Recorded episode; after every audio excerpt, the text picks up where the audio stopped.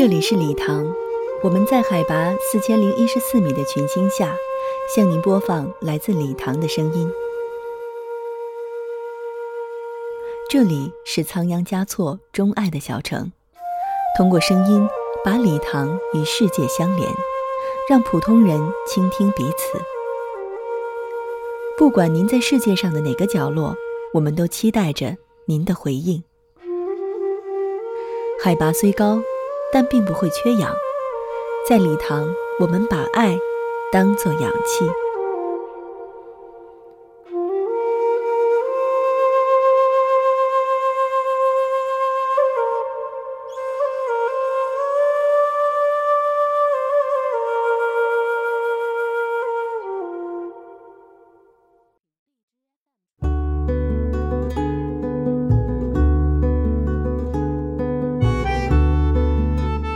欢迎收听由 Love 礼堂微信公众号和静听有声工作室联合制作的《爱礼堂爱阳气调频》，我是佳琪。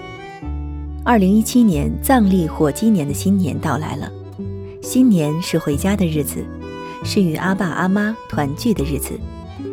今天我们要与大家分享的文章，作者是一个家在内地的游子，他曾在礼堂生活。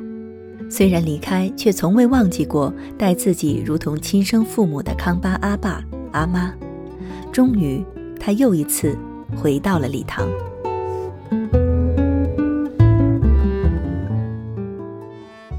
我回到了礼堂，踏上了家里的小楼，心跳的厉害。一部分是因为稍微缺氧。阿妈被我吓了一跳，那一瞬间，她甚至茫然不知所措。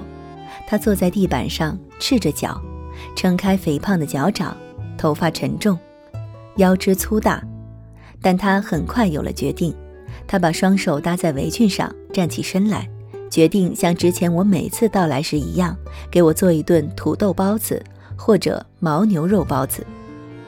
这种康巴包子有壮汉的拳头般大小，肉包子晚宴总是让我想起一场激烈的拳击赛。你苦撑几个回合。只是等待被一拳定音的击倒。这间康巴式小楼并不是我熟悉的那一栋，那一栋更宽大，有更漂亮的壁板彩绘，甚至还有一大幅彩绘是礼堂著名的格聂雪山。雪山脚下就是我原先的床，狭小，除了冬天那些可怕的寒冷夜晚，还算舒服。如今那一栋房屋已经被阿爸拆掉。但我并不十分怀念这一栋新的小楼，和已经化为空虚的前身并无区别，如同佛龛一般密集的彩绘橱柜，大副的铜罐如同猫头鹰一样趴在橱柜上闭眼蹲下。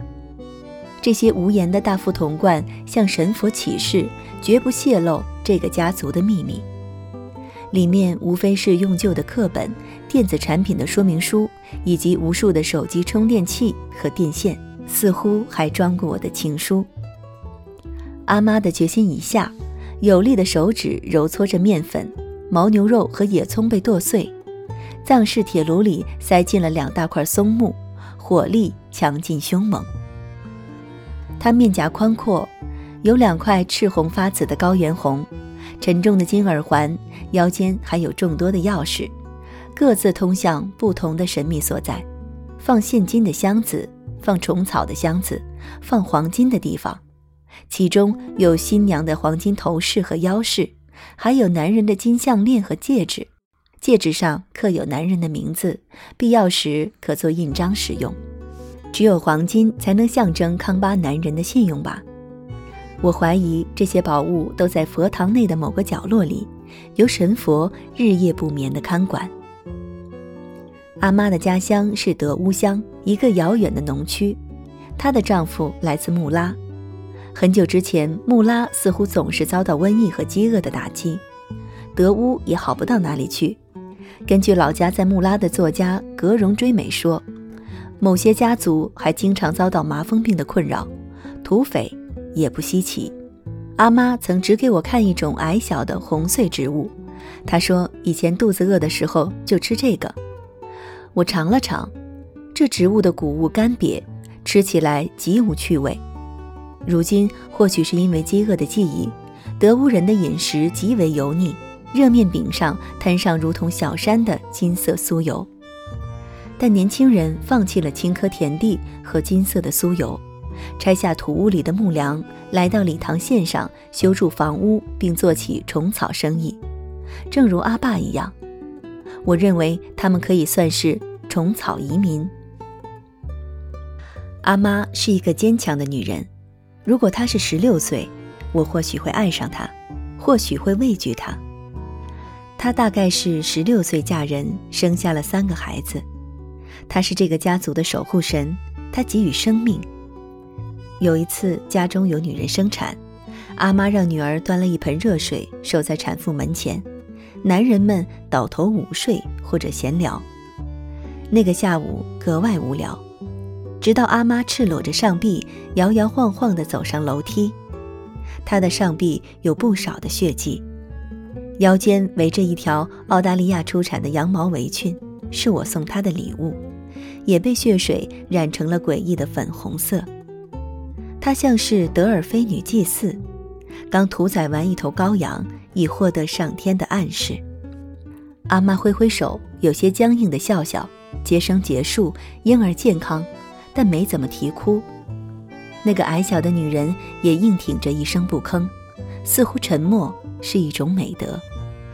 阿妈自己的孩子都是自己接生的。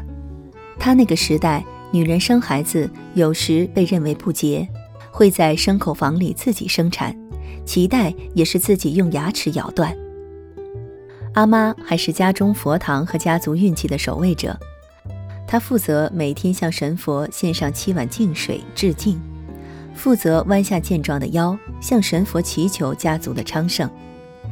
今年夜，阿爸在外面床上磕和自己岁数一样的头。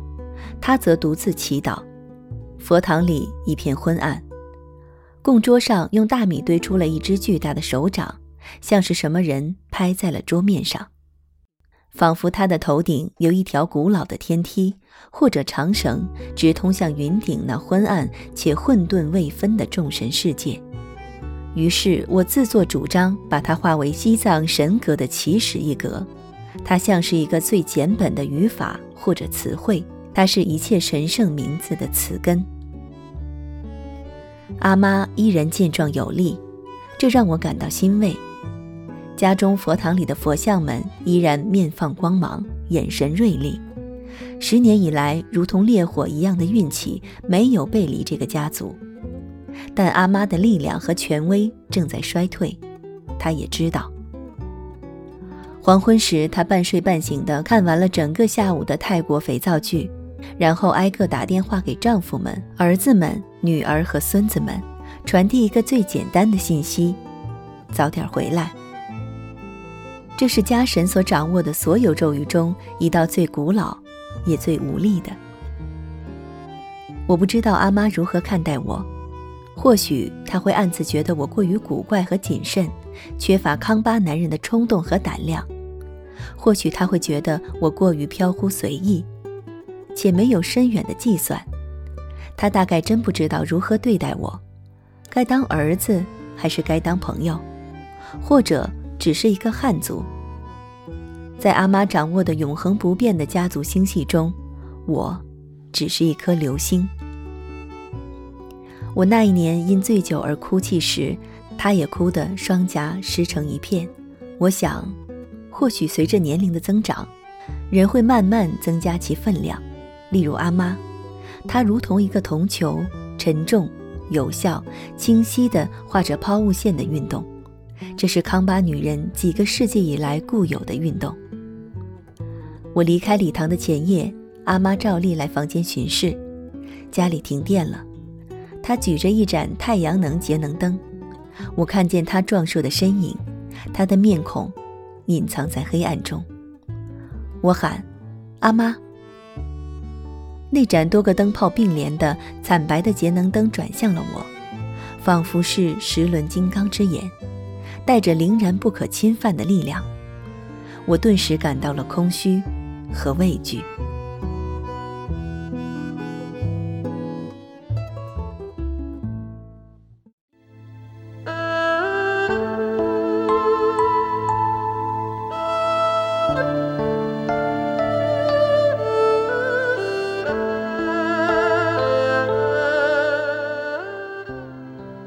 本期节目到这里就结束了，非常感谢您的收听。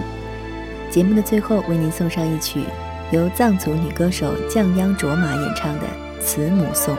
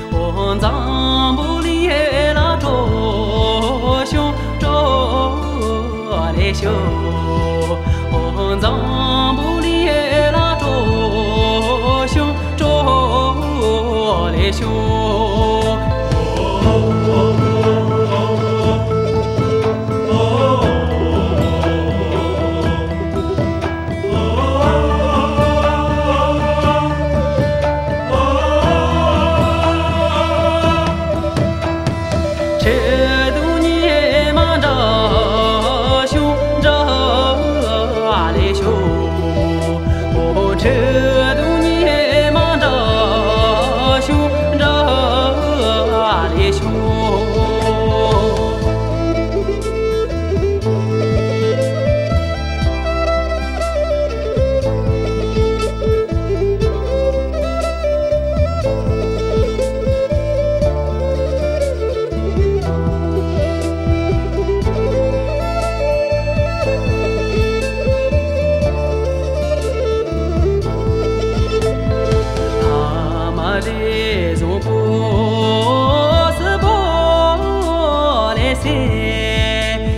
che chu ngi da wa da shu da le shu o chu ngi da wa da shu da le shu chu ngi da wa da